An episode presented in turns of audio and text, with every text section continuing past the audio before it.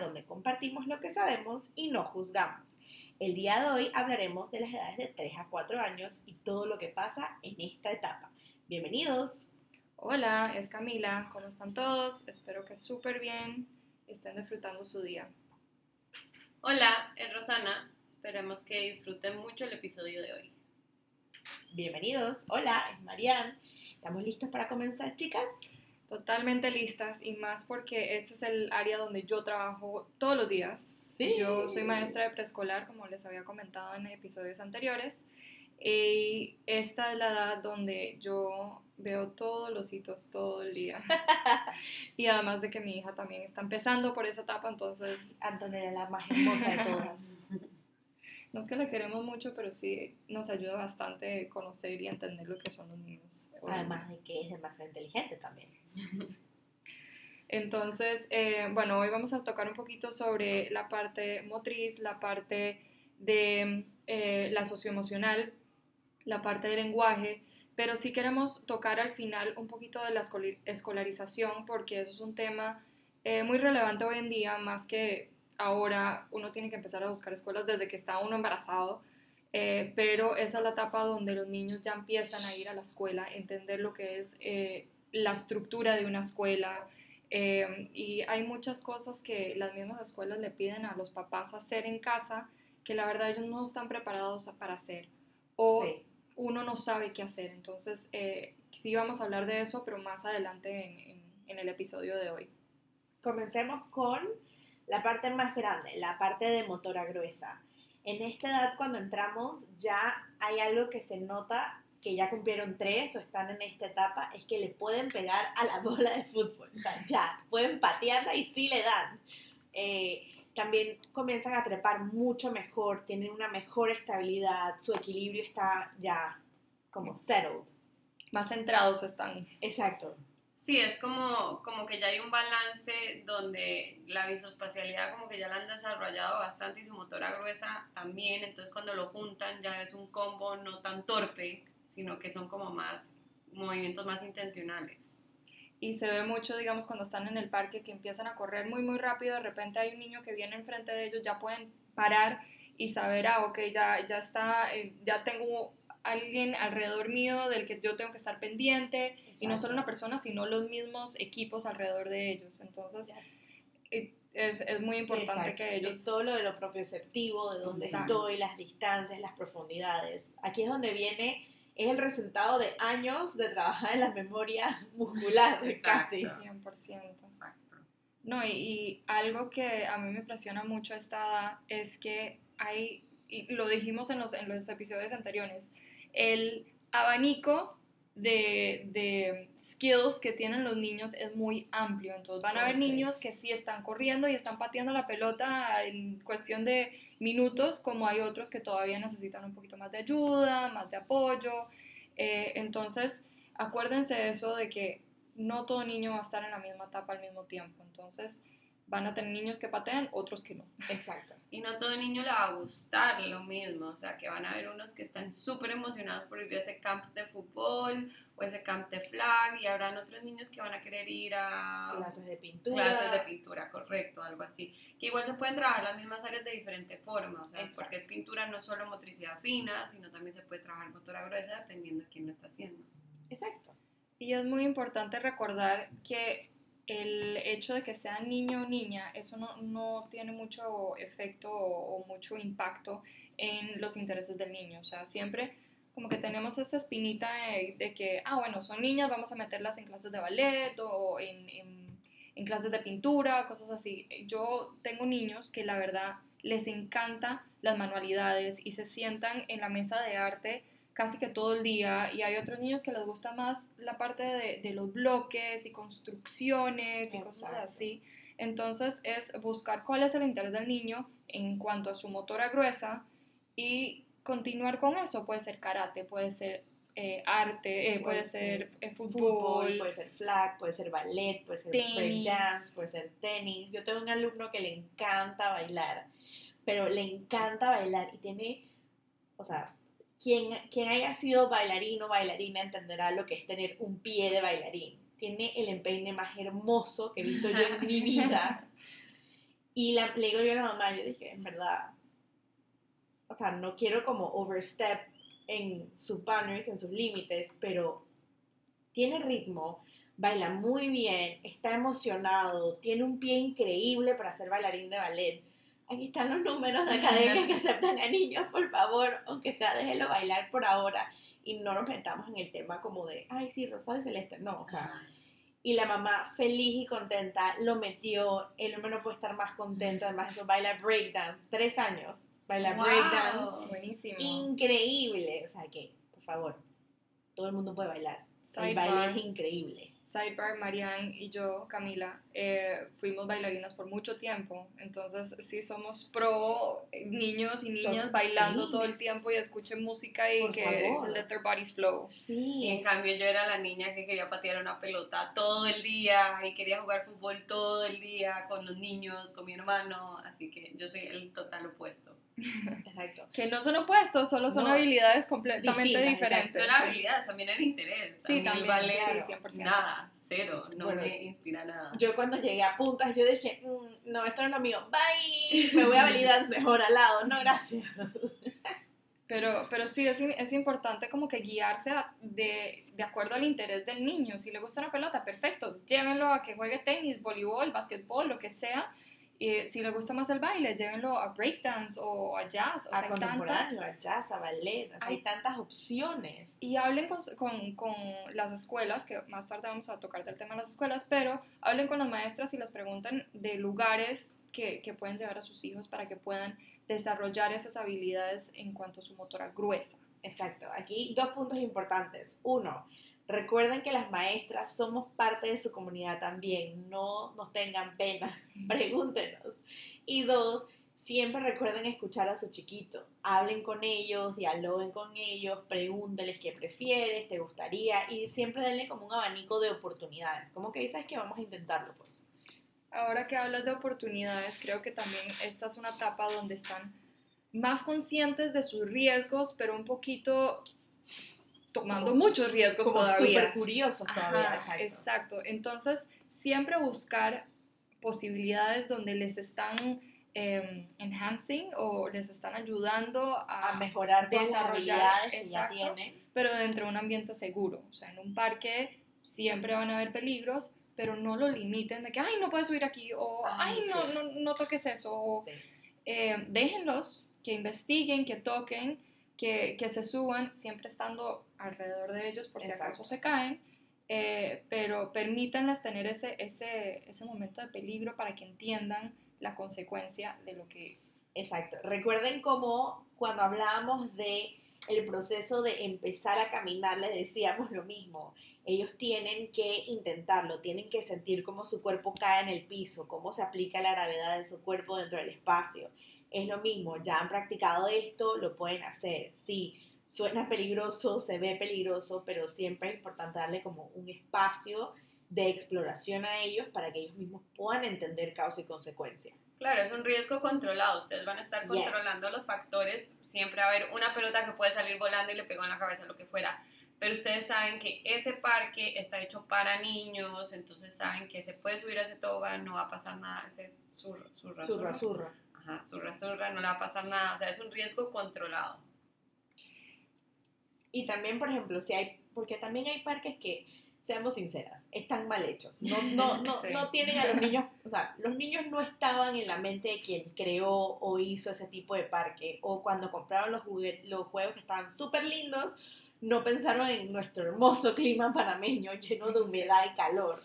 Sí. Y puede ser que un surrasurra esté muy caliente, caliente, y él sí. insista o ella insista en tirarse por el surrasurro o zurrarse. Díganle, ¿tú crees que es una buena idea? A ver, tócalo, ¿cómo está?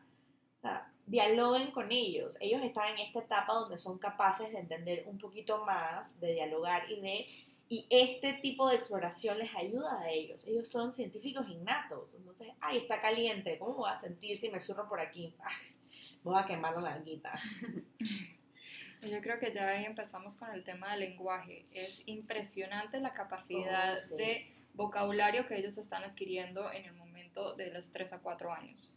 Eh, ya aquí empiezan a comunicarse mucho mejor, empiezan a no solo comunicar lo que están viendo, lo que están explorando, sino los sentimientos. Entonces, lo importante es que ustedes hablen con ellos constantemente, les cuenten cosas todo el tiempo, les lean libros, em, hasta lo que ustedes hacen en el día a día. Y le echen cuenta también, así, échenle un bochinche de vez en cuando, que sea, o si de repente no le gustó un cuento que le leyó, échenselo como un bochinche, así, ay, tú sabes y te imaginas qué, y no puede ser, y qué pasa así, Recuerden siempre agregar muchas preguntas. ¿Y tú qué crees? ¿Y qué va a pasar? Y muchas predicciones. Esto les encanta a ellos porque ya estamos entrando en la etapa del lenguaje social, donde eh, llegan de repente a la escuela y dicen, ay mami, lo que pasa es que Emma trajo la muñeca que se la dio a Daniel, que Daniel se la quitó, entonces ya comenzamos con los bollitos escolares. Exacto, sí, sí, sí. Ayer me dio demasiada risa porque, bueno, nosotros estábamos en la playa el fin de semana y, y estábamos con los primitos y Antonella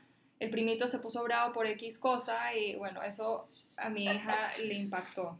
Antonella va a cumplir tres años ahorita a final de mes, entonces ya ella está empezando con ese vocabulario que estábamos hablando un poquito más social. El día que volvimos, le dijo a tres personas el mismo cuento por el impacto que de, de la misma de lo que pasó emocional de, de, su primito pero lo que me dio risa es que a tres personas cada persona que veía era como que ay sí es que no sé quién se puso bravo por ta ta ta ta ta ta, ta. Entonces ya se está viendo. Sí, sí. Quiero verla ya, que me cuente a mí. Entonces, es, a mí, no sé, me impresiona la capacidad que, que, ellos tienen de comunicarse y a veces uno ni se da cuenta, o sea, son cosas que pasaron meses o semanas antes y ellos todavía se acuerdan y todavía lo pueden expresar de oh, una manera. Eso lo importante es que, que entre, y esto va para uno también, entre más emotivo sea para uno, o sea, más asociado a alguna emoción esté la experiencia, más se va a acordar uno. Y eso pasa con cualquier tipo de aprendizaje. En el colegio oh, también. Si lo están disfrutando, lo van a recordar más. Totalmente. Inclusive hay un code en internet de teachers que dice como, la traducción en español es como yo prometo, o sea, yo maestra prometo no hacerle caso a todos los cuentos que, que me dice tu hija o tu hijo, así que tú tampoco le creas todo lo que dice de la escuela. Claro. O algo como porque, sí, es cierto, en esta etapa hay mucho lenguaje social, pero también ellos se traen cosas de la casa y dicen, ay, sí, porque mami no se bañó hoy. Ay, ustedes no se imaginan todas las historias que nos han contado. Esas son las mejores historias porque uno, y, llegan donde uno dice, ah, pero es que tú sabes que mami se fue y entonces cuando, cuando regresó, regresó con la cara roja.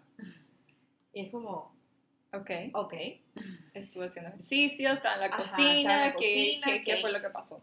Ajá, entonces ahí comienzan a echarte todo el cuento, y son, esas son las mejores etapas, cuando son capaces de echarte estos cuentos, no solamente de su imaginación, sino que ellos terminan o llenan los espacios de lo, de lo que vieron. Sí, y una cosa que es, es, muy cómico es que las historias puede ser que no tengan un orden cronológico y lógico también. No, exacto. O sea, ellos empezaron con una historia de un avestruz que estuvo caminando por el desierto y terminó nadando con el tiburón. Exacto. O sea, no hay cronología alguna ahí. Y, y no hay sentido, o sea, como que un avestruz nadando con un tiburón, o sea, no, no tiene lógica. El contenido tal vez no tenga sentido, pero sí las oraciones empiezan a agarrar como más oh, coherencia, como que ya saben, su, o sea, obviamente no por, por nombre, pero saben cómo formar una oración y uno dice como que, ah, ya le entiendo, ya puedo conversar con esta mini personita sobre temas de, de ellos pero pueden tener toda una conversación, o sea, con Antonella yo ya puedo hablar y hablar de lo que hizo ayer y qué comió y me va a decir, hoy me fui al restaurante de, de, papá y me comí una pasta con salsa roja. Eso fue lo que me dijo ayer, o sea, ya fue toda una oración formada con todas sus partes importantes.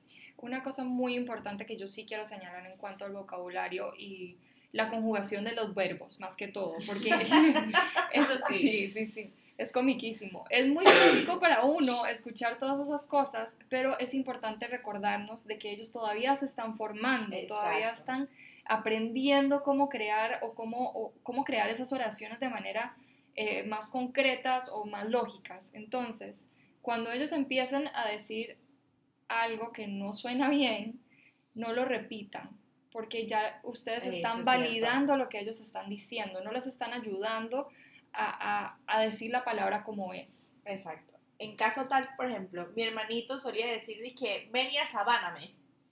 Yo dije, ok, te voy a arropar, te voy a poner la sábana encima. Exacto, o sea, como que tratar de, de tirarle la oración de vuelta, pero manera que uno lo está diciendo o, o- o como si uno le está comunicando lo que ellos quieren, Exacto. no, tan, no diciendo como que no, así no se dice, porque si no, ahí ya, uno les está creando un poquito de... Como corregirlos pasivamente. Como que para que ellos empiecen a escuchar cómo se dicen las cosas y como ellos aprenden todo como esponjas, entonces al oír la repetición varias veces de la misma palabra en diferentes oraciones, entonces la van a adquirir mejor. Exacto. Uno de los errores gramaticales de esta edad es el eh, cubió, no, porque uno dice cupo, ah, sí, no sé qué cupo, y, ah, sí, cabió, Cabido, cabió. cabido, sí, algo así. Mira, no sé qué cabió dentro de la caja. Sí, la pelota cupo dentro de la caja.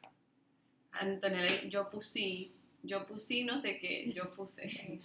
Entonces, yo un consejo que escuché de una mamá y, y a mí me encanta es que, digamos, cuando Antonella dijo eso, yo puse eso, y decirle, ah, mira, yo también puse un cuadrado adentro, o sea, como que decir la misma oración que ella está diciendo, pero en mi contexto Exacto, con el verbo corregido. y con el verbo corregido. Exacto. Y la palabra, no solo, o sea, los verbos no son lo Bueno, no que son los únicos que se exacto, las ¿no? palabras, pero eh, sí, eso ya, ya es como que algo que sí tienen que estar ustedes como, como cuidadores primarios conscientes, porque uno tiende o a reírse o a decirles que no, o- Exacto. y ya, Y si uno se Le ríe, no validez. cogen de gracia. Y lo hacen buscando reacción. Dije, no, y también ellos, ellos se sienten como que, ah, me estoy equivocando, o sea, También. se está, están es criticándome moneda, o, o los, no sé. Entonces es muy importante corregirlos de manera un poquito más pasiva. además de, de todo lo del lenguaje, también está o comienza todo lo que es la motora fina, ya más en guía hacia lo que es el agarre del lápiz. En estas edades, recordemos que hay a los 5 años, si no me equivoco, es que se perfecciona, o sea, ya la mano está total y completamente lista para agarrar el lápiz, la pluma, el pincel de manera adecuada. Hay etapas donde de repente el agarre de pinza no es el más correcto, pero es importante comenzar a trabajar poquito a poco, tener técnicas, recordarle como, ay, mira, ¿y tu pincher grip? A ver, enséñame tu grip.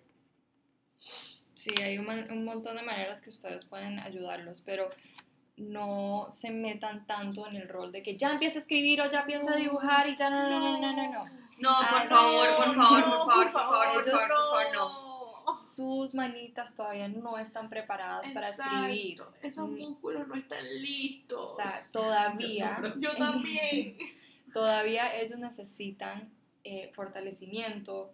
O sea, imagínense un bebé que un bebé recién nacido no pueden pedirle que ya sostenga la cabeza de manera correcta porque todavía no tiene la fuerza para poder hacerlo.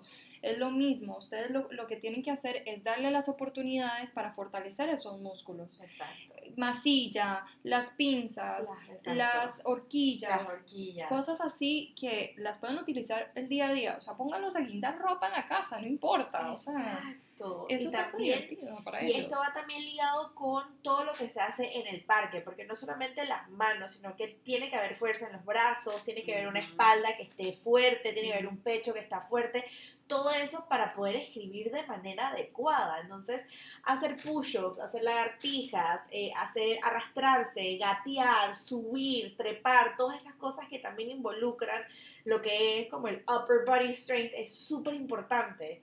Entonces, es, es like a mix de ambas cosas, de, ay, sí, mira, acompáñame a guindar, pero al mismo tiempo, ¿sabes qué? Vamos a arrastrarnos por el pasillo. Todo eso lleva a que esos músculos estén listos. Y las pantallas, el celular no está ayudándole No. al niño a usar el dedo mejor. No. Porque sepa usar un botón, o sea, porque sepa estripar algo de, en la pantalla, eso significa que su motricidad está bien. Al revés, está eh, preventing, como ¿Previniendo? previniendo o, o parando el, el proceso que él necesita, porque el músculo necesita moverse todo, como decía Mariana, no solo el dedo estripando una pantalla. Estamos aquí sufriendo de que no, por favor, no pantallas. Sí, de hecho, muchos estudios han dicho que lo máximo que un niño podría ver durante el día una pantalla, y no estoy hablando de solo televisión, sino cualquier tipo de pantalla, tablets, eh, Sí. co- eh, computadoras, eh, televisión, Celulares. celular, lo que sea. Ese tipo de pantallas son 20 minutos al día si tienen de 3 a 6 años. A yo seis creo que años, son. exacto, sí. Antes de eso, Nada. evítenlo. Evítenlo lo Cero. más posible. Yo sé, yo sé, yo soy mamá, yo las entiendo de que a veces uno lo único que quiere es como que, vaya, vea tele, un ratito, necesito paz y tranquilidad. Pero no lo utilicen siempre, no todos los días. Úsenlo de vez en cuando. Digamos, yo a veces sí, yo me siento mal, llego cansada del trabajo, quiero cocinar o quiero hacer algo para mí y sí voy a necesitar ese tiempo donde, donde ella esté tranquilita. Yo le pongo una película de 20 minutos, no más de eso, y ya después continúo mi día. Pero no lo hago siempre. Esto es algo que yo trato de evitar lo más posible. Yo creo que de esto hemos hablado bastante. Sí, Obviamente van a haber sí, días sí, donde sí. ustedes quieren en la curruca y se van a acostar a ver una película Frozen, la hora y pico, dos horas que dura, adelante. Pero estamos diciendo que para el desarrollo, o sea, que hay demasiados apps que dicen que para el desarrollo no sé qué, para el desarrollo de no sé cuánto, a esta edad eso no funciona. No.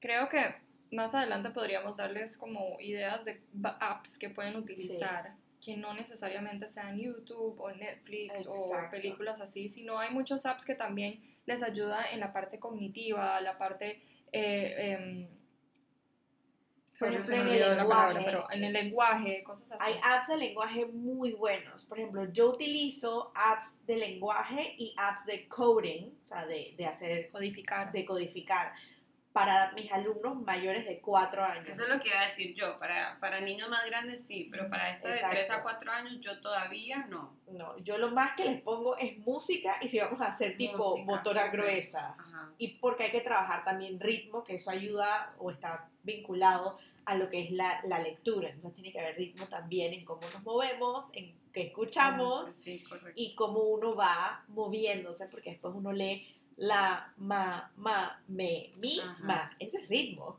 Sí, tenés toda la razón.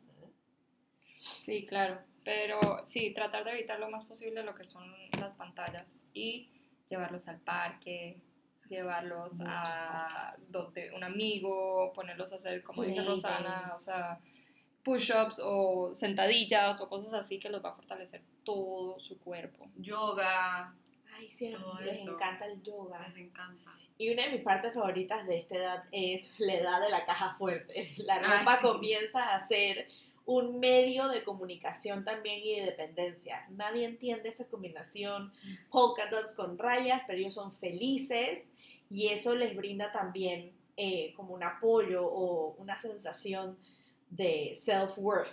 Sí, como de independencia también. Exacto. Como que Yo sé que hay algunas mamás que dicen, pero es que no me gusta cómo se viste y eso no combina y por favor, o sea, qué horror, no la voy a dejar salir hacia la calle. Señora, déjala, déjala ser, déjala ser libre. Let it go. Let it go. mientras esté cubierto el cuerpo, no Todo pasa bien, nada. Exacto. Ahí está, ahí es self-expression. Piénsalo así. Sí, Yo lo que digamos, a veces Antonella se quiere poner unas botas que en este momento le quedan enormes y eso le puede perjudicar su, Claro, su el caminar y los pies. Entonces exacto. yo le trato de explicar, bueno, es que te quedan grandes y te puedes caer o el pie se te puede, te- se te puede hacer daño el pie, lo que sea. Entonces ahí como que trato de jugar un poquito con las palabras, pero siempre permitiéndole a ella escoger lo que se quiere poner. Hay días, el otro día tuve que ir caminar con ella por las calles, literalmente caminando mi perrita, ella vestida con un, pantalón blanco, puntos negros, una falda tutú y una camisa rosada con un búho enorme enfrente. Belleza, hermosa, la amo. Divina, espectacular. increíble. La mamá le daba un cortocircuito, pero ella era feliz de Eh, Eso es lo que importa. Yo, la, sí, o sea, si yo, si yo pudiera tener así como la libertad de vestirme caja fuerte, como un niño de tres años, I would do it. Inclusive, algunas veces he dicho, mira, esto no combina muy bien, pero ¿sabes qué? Fuck it. Let's Lo voy a poner igual. I am sorry, I am sorry. Todos somos adultos aquí, espero. Si son adolescentes, cumplan 21 para decir esa palabra. No, pero sí es muy cómico permitirles a ellos vestirse solos. Eh, lo que pueden hacer, si son de, como estamos diciendo, no estamos juzgando cualquier Eh, el tipo de, de, de raising que ustedes le están dando a su hijo es, eh, puede variar dependiendo de la casa. Crianza. Crianza, gracias. Eh, pero si quieren tener un poquito de control sobre la situación, de opciones. Siempre las opciones les van a ayudar a ustedes. Ustedes va te- van a tener eh, conocimiento de cómo debería de vestirse, Exacto. Pero al fin y al cabo le está dando la liber- libertad al niño de tomar esa decisión de cómo vestirse. Exacto. Que es como una práctica para su futuro. Exactamente, exactamente. ¿Quiere, ¿Terminamos aquí? Teníamos que hablar de la escolarización un poquito. Bueno, yo no sé qué iban a decir ustedes, pero yo les tengo que Yo, eh, eh, bueno, a mí me llegan más, más grandecitos, 5 a 6 años, pero he visto que muchas escuelas hoy en día les están pidiendo todo esto que estamos hablando de los se los están pidiendo antes. Entonces están el colegio, el sistema escolar, y no estoy hablando exclusivamente de Panamá, esto es algo que se ve en muchos lugares del mundo, A nivel Oh, sí. internacional. a nivel internacional se les está pidiendo que desarrollen los hitos antes, como, como por decir que hay que acelerar el proceso de esto y esto y esto. Y al acelerar el proceso lo que están causando es que no se desarrolle bien. Exacto. Eh, entonces le causa presión al niño, a los padres y a, y a su entorno de que tiene que hacer, por ejemplo, leer a los cinco años o que, sí, exacto, a mí me llegan muchos que no lee y yo es que no debería leer, todavía no, todavía tiene que estar procediendo de reconocer letras, eh, sílabas chiquititas, ese tipo de cosas, pero una oración completa no la debería leer, eso ya lo hablaremos más eh, después. Pero sí siento que el sistema escolar ahorita está presionándolos mucho y, y ustedes vayan, si se sienten muy presionados, tienen dudas de sus niños, que si habrá niños que están un poco retrasados, eh, vayan y pregúntenle a su, a su entorno, o sea, busquen a un profesional que les diga, no, está bien, o no, si hay, aquí hay un tema, hasta su pediatra puede ser su primer punto de contacto ahí. Exacto. Em, a mí me parece muy interesante que hoy en día en las universidades lo primero que están buscando es las fortalezas socioemocionales, pero cuando llega a los primeros años de edad, las escuelas están pidiendo más lo académico, lo cual me intriga bastante Sí. porque la verdad Eso es cierto, Es nunca lo había muy- pensado. es muy importante que el niño a esta edad empiece a socializar, empiece a, a jugar con otros niños, eh, a resolver problemas, a... Tienes toda la razón. O sea, es muy Sí. interesante, la verdad, es que es, es verdad. Sí, fue como que wow. Entonces, eso es algo que yo como, como, como mamá los invito a ustedes a buscar escuelas que se enfoquen en la parte socioemocional, Sí. que se enfoquen, que eso sea una de los de las cosas más importantes. Sí, vayan a las, a las reuniones con, sus, con los maestros y les pregunten cómo les está yendo la parte académica, pero enfóquese más en cómo se está relacionando con los otros niños, si, si está peleando mucho, si está utilizando las palabras correctas, si está compartiendo, si está negociando, cosas así son más importantes porque esos son los skills, los soft skills que ellos necesitan por el resto de sus vidas. Sí, Sí. como liderazgo y así, eso es cierto. Cuando llegan a college, cuando están aplicando a higher level education, este, se busca más eso, un, un niño balanceado, no necesariamente que solo tenga buenas notas Exacto. académicamente, sino que, que, tam- que- que otras áreas de su vida se ven balanceadas. Y eso es muy cierto. Tienes mucha razón. Muy bien. Entonces, eh, prepárenlos en, ese- en esa etapa de escolarización, escolarización. Exacto. eh, pero enfóquese en la parte socioemocional. Sí.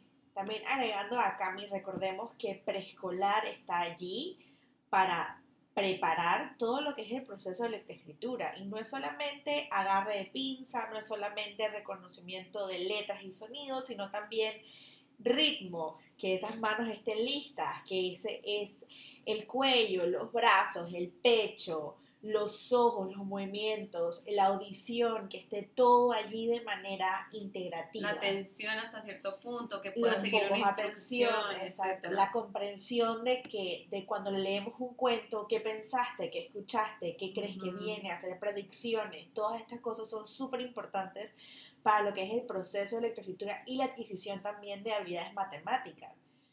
Pues el otro día estaba viendo un post que decía, cuando enseñemos matemáticas en preescolar no nos enfoquemos en números en cantidades, sino en acciones. Si tengo tanto y te quito tanto, ¿cuántos te quedan? Ajá. Eso es una aplicación de la matemática en preescolar, porque eso más adelante se convierte en X más Y es igual a Z que te da cero, que nunca entendí, pero bueno, ahí, hasta allá llegamos. Claro. Entonces, sí, los invitamos a preguntarle a sus pediatras o algún conocido que tenga más contacto con lo que son las escuelas y pregúntenles cuáles son las habilidades que debería tener mi niño en esta etapa de escolarización. Y como siempre lo hemos dicho, es un abanico, o sea, puede ser que ellos estén un poquito más adelante, un poquito más atrás, pero ellos lo van a lograr ahí en Exacto. su, en su momento dado. Y acuérdense que, acuérdense que dentro de, de un salón hay niños que cumplen al inicio del año, hay niños que cumplen a Oh, finales sí. de año y a estas edades todavía se nota mucho la diferencia. Entonces, no necesariamente los comparen con sus compañeritos, porque hay unos, como les digo, que van a estar más avanzados porque cumplieron a principios de año, entonces al final de año, pues ya son casi 5 años, por decirlo. Si entre. 4, ya son casi de 5 años. Eh, y en cambio el otro acaba de cumplir 4 años, o sea que, que también hay un rango ahí de edad que tienen que tener en cuenta. Y si no se sienten satisfechos o satisfechas con las respuestas o todavía tienen su gut feeling, les dicen como, "Mm, quizás debería averiguar un poco más. Aquí estamos, pregúntenos a nosotras. Nosotras estamos aquí para ustedes. Nos pueden escribir a través del mensaje directo en Instagram, en arroba de toolboxpty o nos pueden mandar un correo electrónico a thetoolboxpty.gmail.com y aquí estamos para ustedes. Nosotros somos parte de su comunidad, así que sus preguntas son bienvenidas y nuestras respuestas van con mucha emoción y alegría.